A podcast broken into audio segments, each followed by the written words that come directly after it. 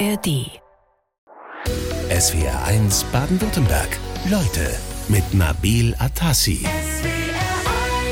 Hallo und herzlich willkommen, Dr. Axel Queth. Hallo, guten Tag, freut mich sehr. Vielen Dank für die Einladung. Ja, wir freuen uns auch sehr, dass Sie da sind. Erstmal frohes und gesundes äh, neues oh. Jahr wünsche ich Ihnen. Dankeschön, wünsche ich natürlich ebenfalls. Ja. Geht's Ihnen gut? Sind Sie gut reingekommen? Sehr gut, ja. Wir haben gefeiert in Speyer bei einem Freund und sind jetzt rechtzeitig zu der Sendung zurückgekehrt mit der Familie, mit meiner Frau. Ja, bei einem Freund, der auch vom gleichen Fach ist wie Sie, haben Sie gefeiert, haben Sie mir vorhin erzählt. Richtig, der hat mit mir, ist er in die Schule gegangen, ein alter Schulfreund und der hatte tatsächlich auch immer Interesse an Biologie, so wie ich und wir sind zusammen durch die Tümpel gestreift in der Esslinger Umgebung und haben uns da Lebendfutter für unsere Aquarienfische gefangen. Das durfte man damals noch, heute alles nicht mehr möglich. Und ja, und jetzt bis heute hat es das gemeinsame Hobby bei uns erhalten und deswegen kommen wir sehr gern immer noch zusammen. Ja. Sie sind übrigens, ähm, das ist ja nicht schwer zu erkennen, unser erster Leutegast in 2024, Herr Queth. Ihr Beruf, ist Bezeichnung ist Herpetologe. Ja. Ähm, das ist ein Begriff, den wir vielleicht erstmal kurz erklären müssen. Was macht ein ah. Herpetologe? Ist nicht so bekannt, weil es kommt aus dem Griechischen von Herpeton, das Kriechtier, und Logos, das Wort, also der praktisch die Wissenschaft, die sich mit Kriechtieren, also mit ähm, vor allem ähm, Kriechtieren, Amphibien und Reptilien befasst. Und es ist also alles dabei. Also auch die Terrarienkunde gehört dazu, speziell bei uns im Verein, wo ich dann also jetzt Geschäftsführer bin. Ähm, versuchen wir halt immer mit unseren Mitgliedern da eben auch das Ganze abzudecken, was ja. Was Verein klingt so ein bisschen nach so, so Hasenverein, Na, aber das ist eigentlich eine, was, was viel Offizielleres, richtig. was Sie da ansprechen. Genau, die Gesellschaft für Herpetologie und Terrarienkunde. Also wir haben auch viele Wissenschaftler tatsächlich. Die Universitätsprofessoren sind bei uns im Verein. Wir sind international tätig arbeiten dann also auch mit CITES, mit dem Washingtoner Artenschutzabkommen zum Beispiel zusammen mhm. und ähm, haben Wissenschaftszeitschriften, die auf Englisch publizieren. Wir haben das Mitgliederjournal Elaffe, das war dann eben für die Terrarianer eher dann auch Nachzuchtberichte veröffentlicht. Und ja, wir haben also ganz wirklich ein breites Spektrum der Gesellschaft bei uns im Verein mit 5000 Mitgliedern vereint. Wir sind gemeinnützig. Wir setzen uns für Arten- und Umweltschutz dann ein. Ist ja auch interessant, also so rund um Stuttgart lebt mit Ihnen einer der führenden Reptilienforscher in Deutschland. Äh, wenn wir mal über diesen Berufszweig äh, sprechen, wie viele, wie viele Reptilienforscher gibt es denn so ungefähr in Deutschland? Ja, also wir fassen das ja immer zusammen, Reptilien und Amphibien. Also das sind die beiden Gruppen, die eben ähm, ja, die Herpetologie ausmachen. Und das sind es vielleicht, sagen wir mal so, rund vielleicht 50 ähm, Leute, Personen, die dann also als Biologen vielleicht in diesem Bereich tätig sind, zum Beispiel im Naturkundemuseum in Stuttgart, wo ich auch lange gearbeitet habe, zehn Jahre lang, arbeiten jetzt immer noch ein Kollege von mir, der sich damit befasst, mit Amphibien, mit Molchen vor allem. Ja, und das ist also ein großer Bereich eigentlich da, das Ganze. Ja, also es gibt schon ein paar. Ja, ähm, ja. Woran forschen Sie genau? Also man kann ja wahrscheinlich sind es ja, also wenn man jetzt sagt Reptilien, Amphibien, wir klären das auch gleich mhm. alles mal, diese ja, Begrifflichkeiten. Das ist ja viel, das kann man nicht alles erforschen. Was machen Sie genau? Also bei mir speziell die Amphibiengeschichte sehr interessant. Also ich versuche jetzt auch, ich habe natürlich in Brasilien dann also auch Frische erforscht. Das war ein Thema meiner Doktorarbeit, habe da Bioakustik gemacht, also die verschiedenen Froschstimmen verglichen und habe auf die Art auch neue Arten quasi entdecken können. Das macht man heute auch viel genetisch. Zu meiner Zeit war vor allem Bioakustik wichtig. Ähm, ja, und dann ähm, geht man halt raus, auch ins Feld und versucht dann da ähm, ja, biologische Beobachtungen zu machen, mit der Stirnlampe in meinem Fall. Und ähm, gehört also ganz viel dazu. Man publiziert, man schreibt Bücher. Also ich habe etwa zehn Bücher jetzt geschrieben und teilweise dann wissenschaftlich auf Englisch natürlich, aber auch also richtige Fachliteratur. Fachliteratur, aber auch populärwissenschaftliches. Das kommt dann auf Deutsch in unseren verschiedenen Magazinen. Ja, und dann macht man Artbeschreibungen, Beobachtungen, Verhaltensbeobachtungen. Dann berät man eben immer wieder zum Beispiel auch, was jetzt, ähm, wenn Anfragen sind vom Bundesamt oder jetzt ähm, von Zollbehörden, wenn zum Beispiel Tiere irgendwo am Zoll aufgegriffen sind, sind die jetzt illegal hier, hat es Hand und Fuß, sind die hm. mit Papieren, ist das alles okay? Dann bestimmt man eben und hilft. Ja, und also es ist extrem vielfältig eigentlich, ja. das ganze Gebiet. Ihre Leidenschaft und Ihr Berufsgebiet, das erreicht jetzt, also Reptilien, Amphibien und so weiter, das erreicht jetzt nicht vielleicht gleich jeden und ja. jede auf Anhieb.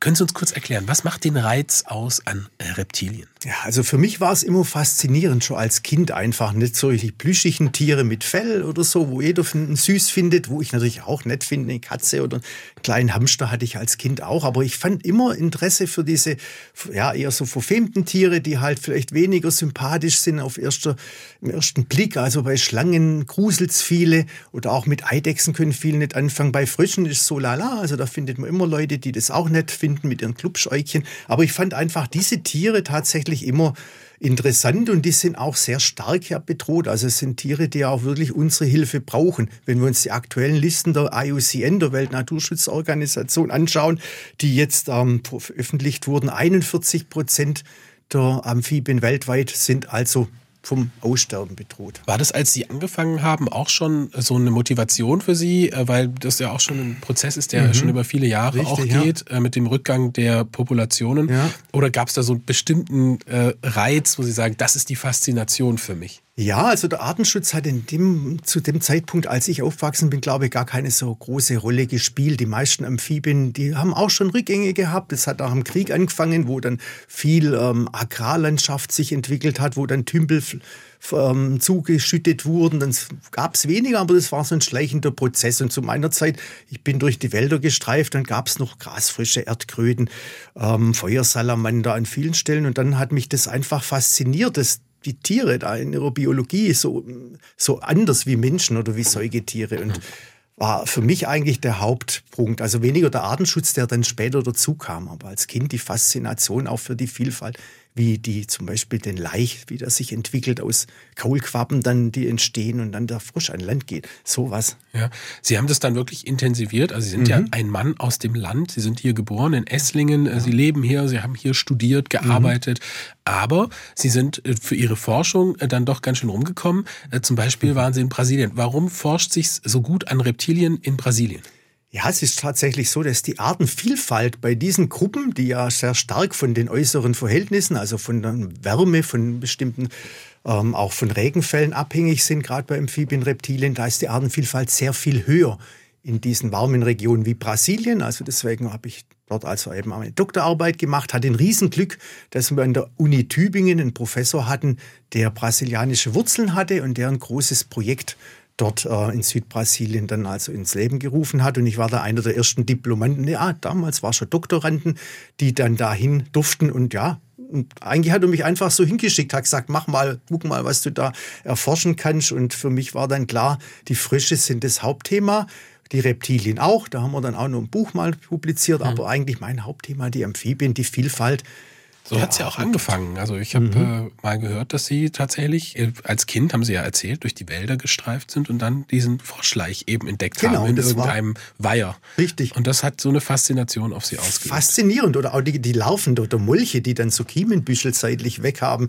Das fand ich ganz fremdartig und, und faszinierend einfach. Ja. Sind wir dann beim Thema Akustik. Sie haben ja auch Reptilien zu Hause, ne? Mhm, habe ich ähm, auch, genau. Wie, wie, kann ich mir das vorstellen bei Ihnen zu Hause in Fellbach? Ja, also ich bin jetzt nicht mal einer, der extrem viel hat, aber so vielleicht 15 Terrarien stehen bei mir dann in verschiedenen Wohnungsteilen, im Arbeitszimmer, auch im Wohnzimmer ist allerdings ein Aquarium und dann haben wir so eine Balustrade, wo dann auch verschiedene Terrarien mit Schlangen oder Geckos ein Leopardgecko, der ist mein ältestes Tier, den habe ich als angehender Student mir zugelegt. Eine Nachzucht, der ist heute 35 Jahre alt. Die werden also alt, für ja. Tiere werden sehr alt. Und wenn man sich so, Konrad ist jetzt auch über 20, 25 Jahre alt.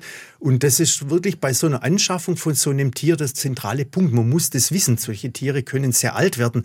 Feuersalamander bis zu 50 Jahren, das glaubt ja erstmal gar niemand. Und wenn man es richtig macht, werden die so alt. Und ähm, das ist das, wo man auch als Gesellschaft für Herpetologie und Terrarienkunde immer darauf hinweisen und hindeuten. Also es ist kein Tier, wo man geschwind mal so kauft und dann wieder ablegen kann. Also Wird dann ein Familienmitglied? Unter Umständen bei Schildkröten ist es gar nicht so selten. Da ja. werden dann äh, Schildkröten vererbt. Da stirbt ja. vielleicht die Oma irgendwann mal und hat dann noch drei griechische Landschildkröten im Garten wird dann vererbt und dann haben wir Gott sei Dank Auffangstationen oder wir haben eine AG Schildkröten. Das sind Personen, die dann solche Tiere dann übernehmen und in ihren Bestand aufnehmen. Wir haben gerade darüber gesprochen, Herr Queth, Sie haben eine ganze Menge Reptilien auch zu Hause, unter anderem, und das muss ich jetzt ablesen, eine Kornnatter, ein Kronengecko und sogar einen Korallenfänger, Laubfrosch mhm. oder die chinesische Rotbauchunke. Ja. Was ja. fressen die so?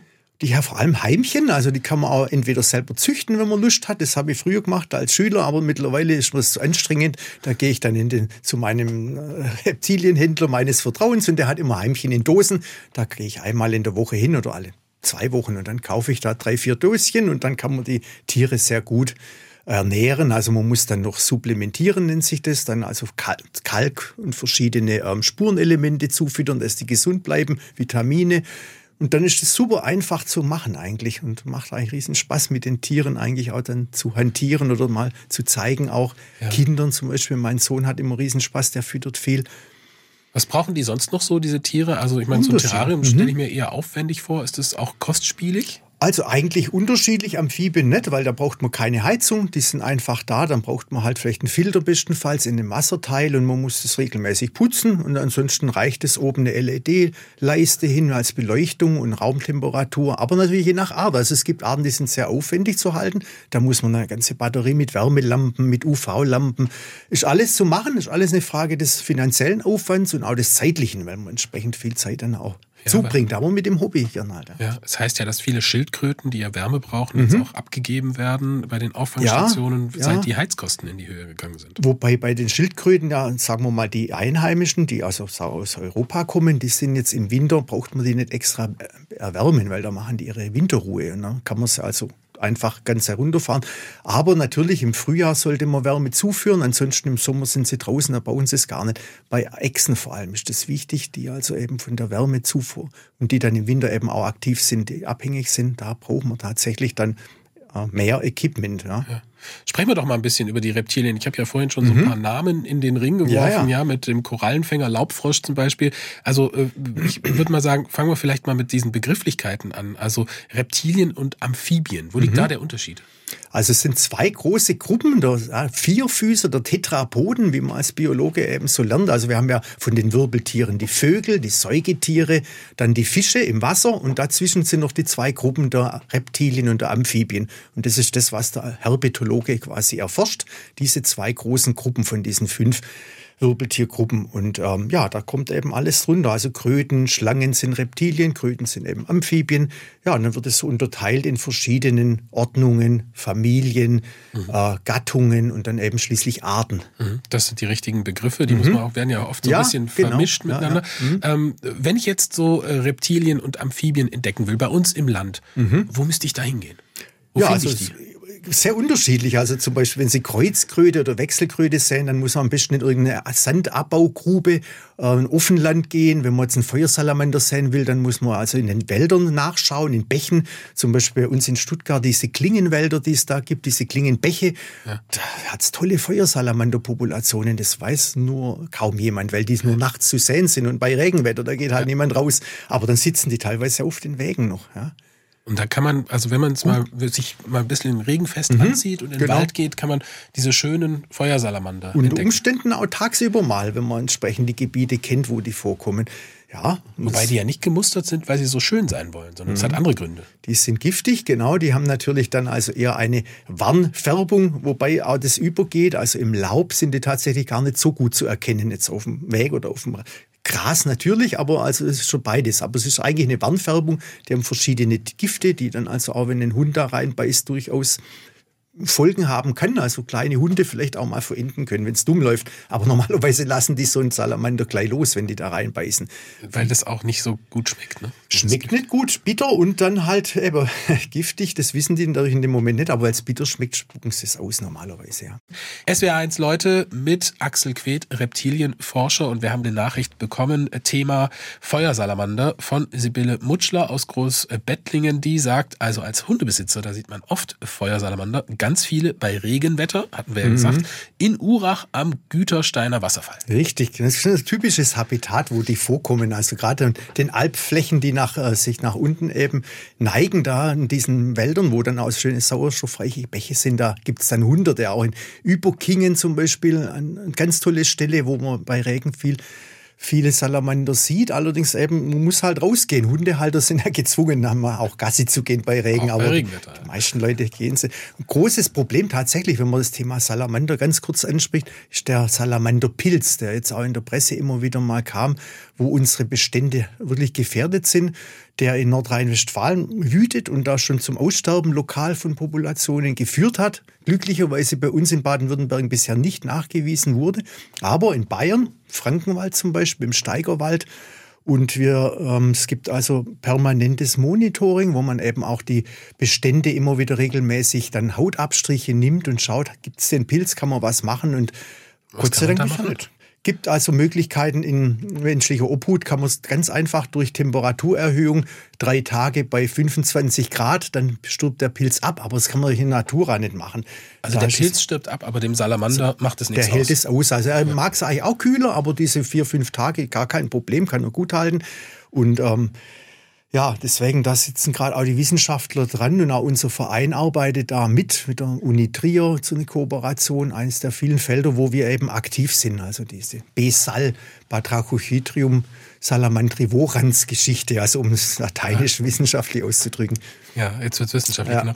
Ähm, apropos Verein, also die Deutsche Gesellschaft für Herpetologie, die ruft jedes Jahr ein Reptil des mhm. Jahres aus, so mhm. auch in diesem Jahr 2024. Und zwar da ist es die Kreuzotter, und damit ja. ich jetzt mal ein bisschen mithalten kann, Vipera berus. Richtig? Ja, Vipera berus, ganz richtig. Sehr schön. Äh, wer schon mal eine gesehen hat, der kann sich glücklich schätzen, äh, weil mhm. das äh, Reptil ist selten in Deutschland und gefährdet. Mhm. Woran erkenne ich denn eine Kreuzotter?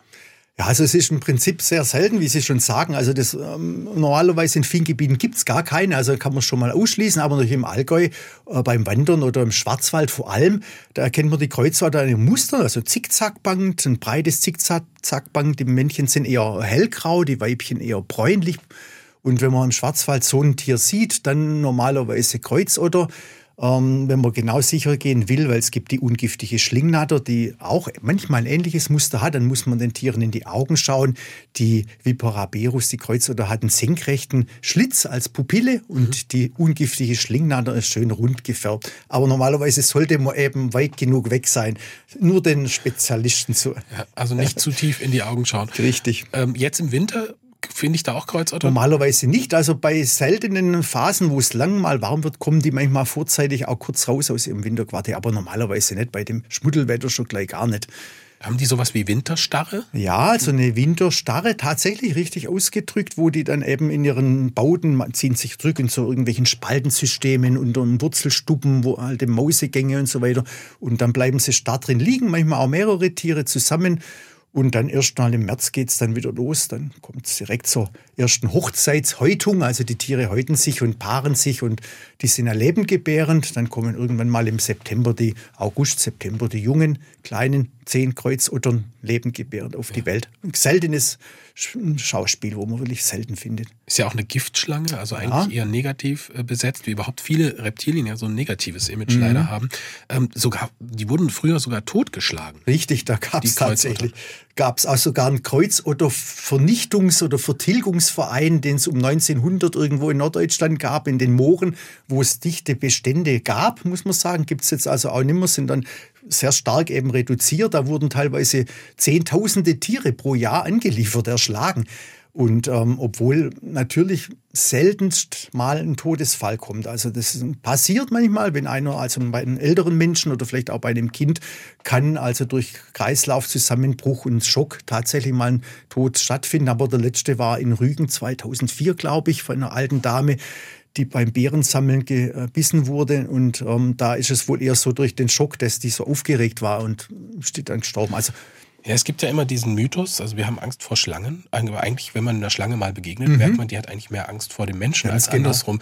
Äh, ist diese Angst vor Schlangen denn berechtigt? also bei uns gar nicht. Also muss man tatsächlich sagen. Also normalerweise jede Schlange flieht. Das ist auch ähm, einfach in ihrem, so, die will ja natürlich ihr Gift sparen, die braucht es ja für Beute. Wenn die jetzt ein Abwehrbiss setzt und dann muss das Gift ja erst wieder synthetisiert werden im Körper, das kostet Energie, die versucht immer zu fliehen, immer das zu vermeiden. Also keine Schlange wird sich auf einen Menschen stürzen und dann da beißen. Und selbst in extremen in Ländern wie Australien, wo die Hälfte der Schlangenfauna tatsächlich tödlich giftig ist und ja. potenziell, selbst da, da kommt es zu Todesfällen, aber auch sehr selten, weil die normalerweise fliehen. Herr Queth, Sie haben hier im Ländle äh, studiert, ähm, sind dann Ihrer Leidenschaft den Reptilien nachgegangen, auch in der Forschung. Dann haben Sie Ihre Doktorarbeit in Brasilien gemacht, im mhm. Regenwald, über Laubfrösche, die dort ansässig sind. Was macht die denn jetzt im Speziellen so interessant? Also zum einen der Artenreichtum der Laubfrösche. Also wir haben in dem Gebiet, wo ich da arbeite, ähm, etwa 40 Arten und ein Großteil davon Laubfrösche, während wir hier in Deutschland eine einzige Laubfroschart haben. Der bekannte, der früher eben im Wetterglas immer war, der grüne kleine Frosch. Und die haben eine wichtige Rolle im Ökosystem, speziell dort in diesem Araucarienwald, wo ich tätig war. Da sind die zum einen sehr wichtig als Vertilger von Insekten, von Ameisen, von irgendwelchen potenziell schädlichen Insekten, also für den Menschen nützlich dadurch.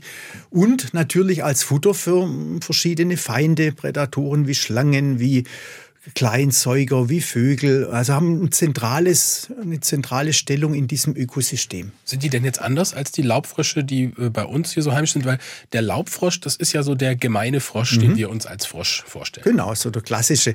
Letztlich habt es tatsächlich drei, vier Arten, die genauso ähnlich aussehen wie unser Laubfrosch. Wenn man den jetzt hier einen Laien zeigen würde, der würde gar keinen Unterschied feststellen. Aber es gibt ein paar buntere, es gibt welche braun.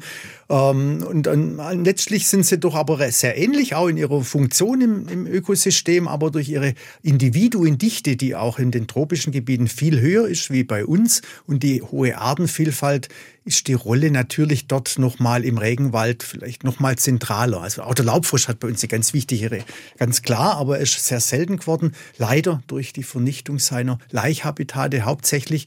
Und ein großes Problem bei uns natürlich, ganz klar auch, ne? da sprechen wir auch noch ja. drüber.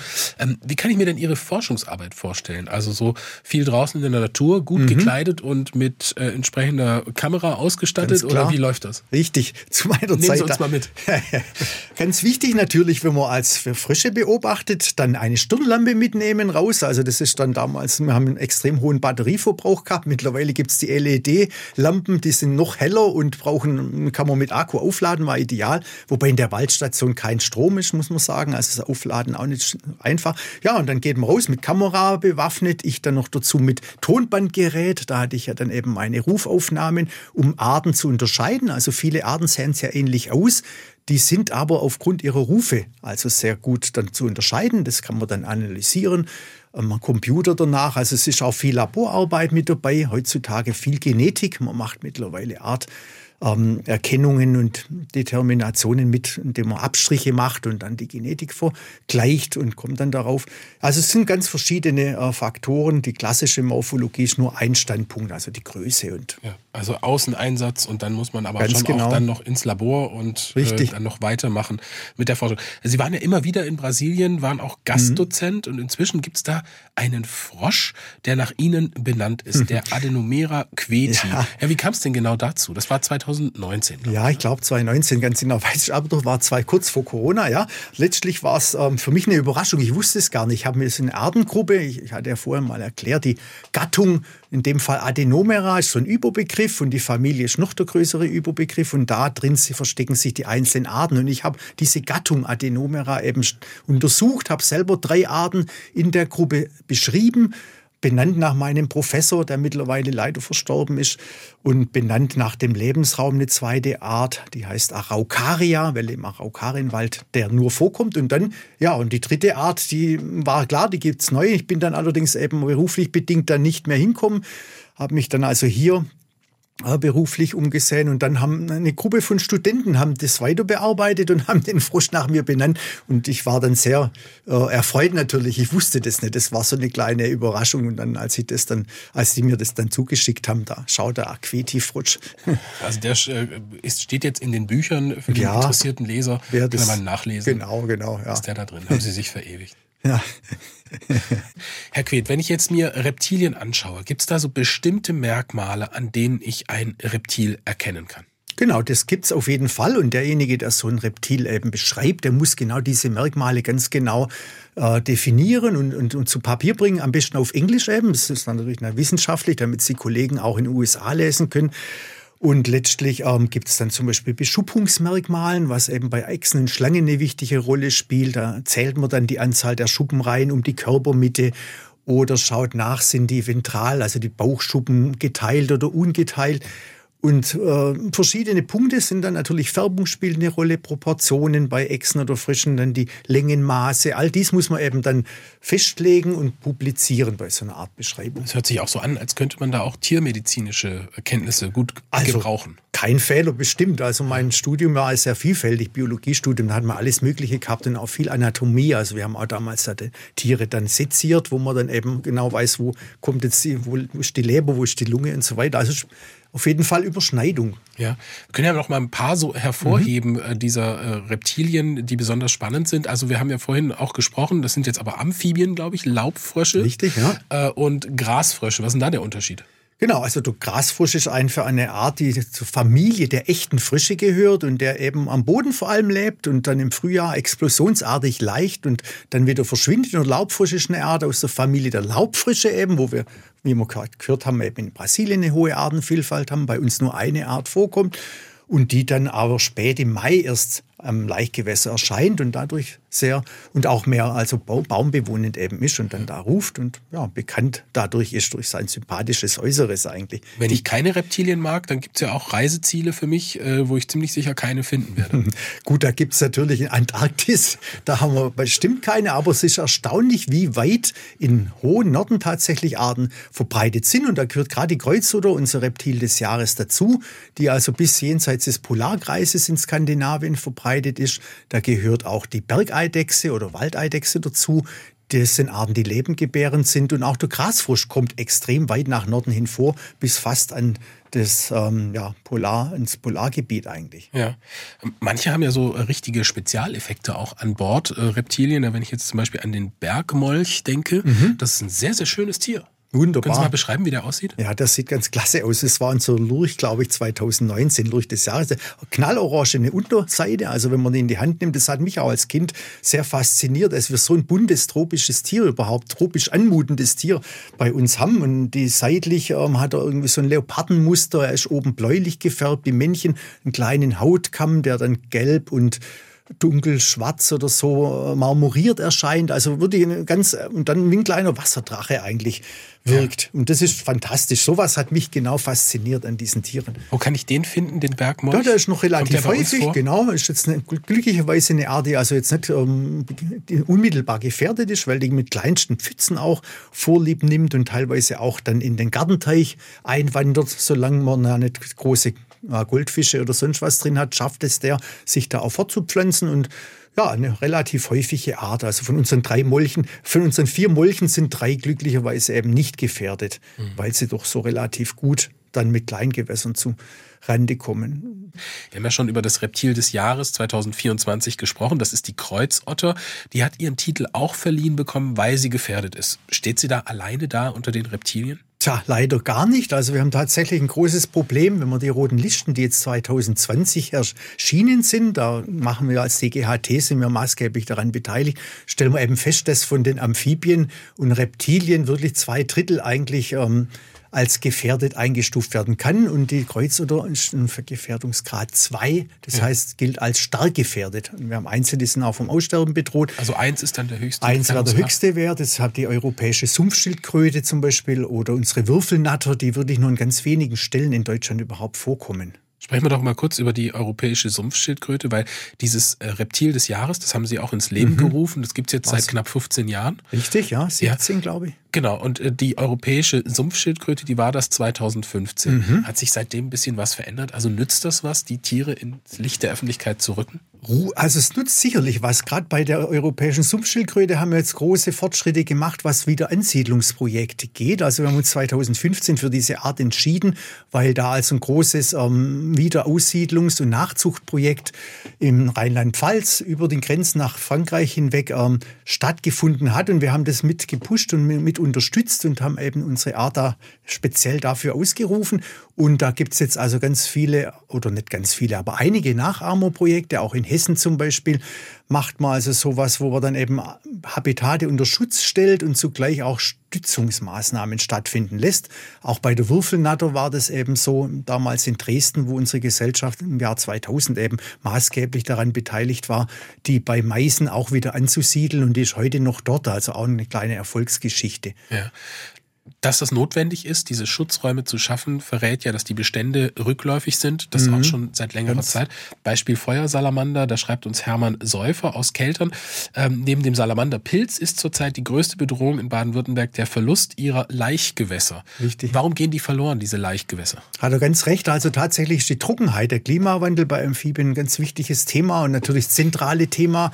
Wenn wir keine Laichgewässer haben, haben wir auch gar keine Chance, so eine Population von einer Tierart zu erhalten. Also gerade bei Amphibien, die brauchen eben Laichgewässer oder in dem Fall Larvengewässer, weil die legen gar keine Eier, sondern legen ihre Larven, setzen die lebengebärend ab.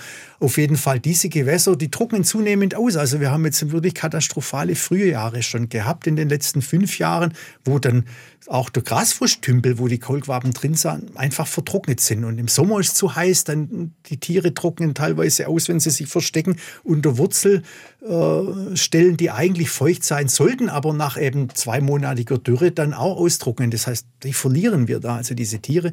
Die Nahrungsgrundlage nimmt ab. Also wir haben weniger Insekten. Das Insektensterben war ja auch in, vielfach im Munde schon vor einigen Jahren. Das spielt eine Rolle. Und so führt eins ums andere dazu, dass auch Krankheitserreger wie dieser Besal, dieser Pilz, dann leichtes Spiel haben, so eine Population, die eh auf dem absteigenden Ast ist, nochmal dann den Rest zu geben.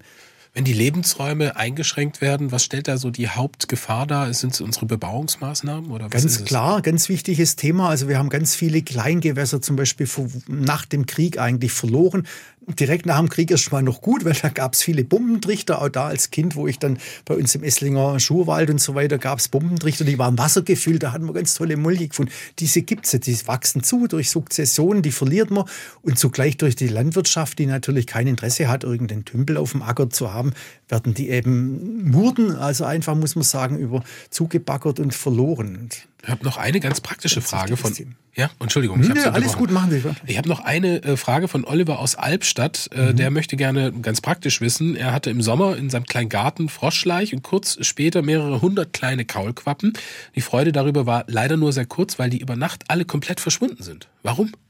Ähm, das muss man natürlich jetzt schauen, ob tatsächlich ein Krankheitserreger dahinter steckt. Das kann tatsächlich sein. Pilzinfektion kann bei Kaulquappen auch zum Verschwinden führen. Aber was man auch wissen muss, also diese Kaulquappen, wenn die klein sind, dann sind die alle an der Oberfläche gut zu beobachten. Je älter die werden, desto mehr verstecken die sich. Also Grasfruchtkaulquappen im Gewässer findet man so leicht nicht, wenn man mittags mal reinschaut. Da wäre es wichtig, mal nachts mit der Stirnlampe oder der Taschenlampe reinzuleuchten und zu schauen, ob die größeren Tiere, es werden ja immer weniger, also die Kaulquappen von, von fünf 500 werden es dann vielleicht 100 und dann sind es 20, die an Land gehen und so ja. weiter. Also man muss schauen, die werden immer weniger im Gewässer.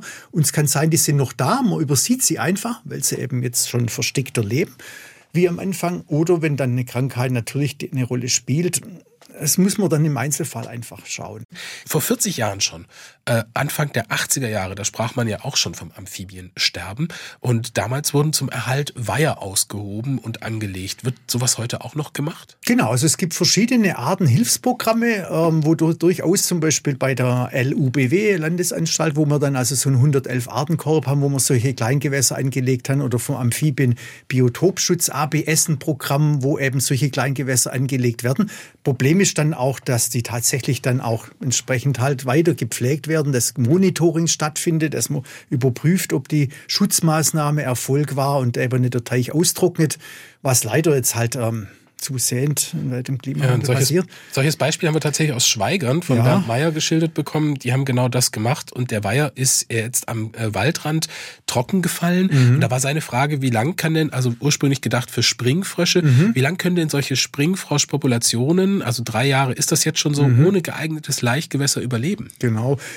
Art unterschiedlich. Beim Springfrosch, der wird jetzt aber keine 20 Jahre alt oder gar 50 wie der Feuersalamander, aber sieben, acht Jahre. Und das heißt, hier kann es gut sein, dass also also nach drei Jahren genügend reproduktionsfähige Exemplare noch im Wald leben. Das ist eher eine Waldart die dann also, wenn das Gewässer dann mal wieder tatsächlich Wasser dann trägt, dass die dann auftauchen und dann ableichen und dann reicht's ja wenige Laichballen und wir haben dann also wieder eine kleine Explosion mit vielen Jungtieren, die an Land gehen und so eine Population auch über drei Trockenjahre hinweg dann ähm, für die Zukunft erhalten können. Also ist noch nichts ausgeschlossen. Es gibt ja viele tolle kleine Projekte, auch Ganz Naturschutzprojekte, wo man sich mit Kindern auch toll beteiligen super, kann zum ja. Beispiel. Dann kommen die auch in Berührung äh, mit mhm. den Tieren. Was kann man denn noch tun, um das Reptiliensterben zu verhindern? Also man kann natürlich, wenn man einen Garten hat, versuchen, den naturnah irgendwie zu bewirtschaften, in Anführungszeichen. Also kleine unordentliche Ecken dann mit Stapel von Zweigen, von Ästen, von Baumstämmen, Moos irgendwie liegen zu lassen, dass die sich da zurückziehen können. Man kann Überwinterungsplätze, auch äh, zum Beispiel Ablegeplätze für Zauneidechsen, so Sandlinsen, wo man dann im Garten hat, weil die brauchen dann grabfähige Substrat, wo sie ihre Eier ähm, dann ablegen können. Also gibt ganz vielfältig, je nach Art, viele Möglichkeiten mal Pestizide weglassen ist schon mal ein guter ja. Anfang. Und dann halt je nachdem schauen, also Tümpel anlegen, ganz klar, und dann keine Goldfische aussetzen, was ja auch dann sowieso in Naturschutzgebieten gar nicht möglich ist oder verboten ist. Aber Genau, also man muss sich den Einzelfall anschauen, was man machen kann. Sie haben ja auch Reptilien zu Hause. Genau. Das sind zwar Nachzuchten, aber ja. trotzdem sind es ja auch Populationen. Also Ganz dieses genau. Zuhause Reptilien halten, das ist ja doch sehr verbreitet. Es gibt äh, über eine Million Terrarien in Deutschland Richtig, aktuell. Ja. Ähm, das sind jetzt Zahlen, glaube ich, sogar vom Naturschutzbund. Ähm, ist das, ähm, hilft das was? Unbedingt. Also wir haben auch ein spezielles Programm, das heißt Citizen Conservation. Das haben wir also ins Leben gerufen vor fünf Jahren. Da macht die DGHT und der gemeinnützige Verein Frogs and Friends und der VDZ, das ist der Verband der deutschen Zoos mit. Wir haben das ausgestattet und wir versuchen die Erhaltungszucht in diesen Terrarien mit speziellen Arten, also meistens tropischen, aber wir haben auch einen Feuersalamander mit im Programm. Mhm. Die werden also gezüchtet und gezogen und wenn zum Beispiel so eine Salamanderpilz-Epidemie überlebt wurde von wenigen Tieren, dann kann man da Bestützung, kann man wieder Stützungsmaßnahmen mit diesen Populationen in menschlicher menschlicher Obhut machen, weil die ja auch zum Beispiel den Erreger dann in Gefangenschaft eben oder in menschlicher Obhut über, kann man ja also wie gesagt kurieren, hatte ich ja im ersten Drittel schon erzählt. Und Wobei das ja kontrovers auch diskutiert wird. Also mhm. ähm, Christine Mang-Fester aus Mindelheim, die schreibt zum Beispiel, also sie wäre für ein Verbot von zum Beispiel Schildkrötenverkauf im Tierhandel. Und da mhm. gibt's ja auch immer wieder, es gab auch mal eine Initiative mhm. des Bundeslandwirtschaftsministers Cem Özdemir, der auch für ein Verbot von Wildtierhaltung sozusagen mhm. sich ausgesprochen hat. Was sagen Sie dazu? Natürlich sind wir da klar dagegen. Also er hat damals auch ein bisschen zurückgerudert, er hat also gesagt, man muss sich mit dem Thema wirklich auch befassen, dass man es überhaupt weiß. Also wenn man mit Biologen eben redet, dann ähm, sieht es halt ganz anders aus. Also Positivlisten, man hat viele Regularien, dass man zum Beispiel sagt, Negativlisten, bestimmte Arten lassen sich nicht halten, sind vielleicht ganz selten irgendwie, man kann die nicht so einfach in fremde Hand geben, dann ist es klar, das sind Regularien wie auch CITES, das Washingtoner ja. Artenschutzabkommen, ja. aber eine pauschale Positivliste würde ganz viele Möglichkeiten kaputt machen, zum Beispiel Erhaltungszucht zu betreiben und man kann viele Arten einfach gut halten und auch gut züchten. Nur das Problem, Zoos zum Beispiel, die konzentrieren sich natürlich auf große plakative Arten, machen dort Erhaltungsprojekte, ja. Zuchtprojekte. Und das versuchen wir im Kleinen mit Privathaltern eben auch. Es gibt ja Trends und Moden auch. Und ja. wenn dann so ein Tier aus der Mode kommt oder eben, haben wir vorhin angesprochen, mhm. bei der Schildkröte, mhm. die Heizkosten nach oben gehen, dann werden die abgegeben. Cornelius Hirsch, Tierpfleger aus Stuttgart, der schreibt uns, es wäre schön, wenn es in Baden-Württemberg eine Reptilienauffangstation gäbe. Mhm. Ähm, zum Beispiel in München, da gibt es so eine. Wir im Tierheim Stuttgart haben derzeit 94 Landschildkröten. Puh, ja, das ist natürlich wirklich schlimm, schlimmes Thema. Und das sind aber Tiere, die wahrscheinlich häufig dann eben auch illegal einfach mitgenommen wurden. Irgendwann mal im Urlaub in Kroatien sind die eben zum Beispiel häufig. Und dann nimmt man die halt mal mit heim. Und ja, sowas darf nicht passieren. Also da müssen wir unbedingt sind wir da strikt dagegen. Und Unbedingt brauchen wir auch tatsächlich solche Reptilienauffangsstationen. Mit der in München kooperieren wir sehr eng. Also ich war letztes Jahr wieder dort. Ja. Die haben das ganz toll, aber den, die platzen aus allen Nähten. Und ähm, deswegen, da, das wäre natürlich toll, wenn wir so eine Stätte auch hier mal hätten in Baden-Württemberg. Also wir nehmen mit, Reptilien sind spannend, Achtsamkeit bei der Haltung ja. und jeder kann was tun für den Artenschutz, auch im Kleinen. Vielen Dank, Axel Quet, für Ihren Besuch in SWR1, Leute. Dankeschön, hat mir sehr gefreut. SWR1 Baden-Württemberg. Leute, wir nehmen uns die Zeit.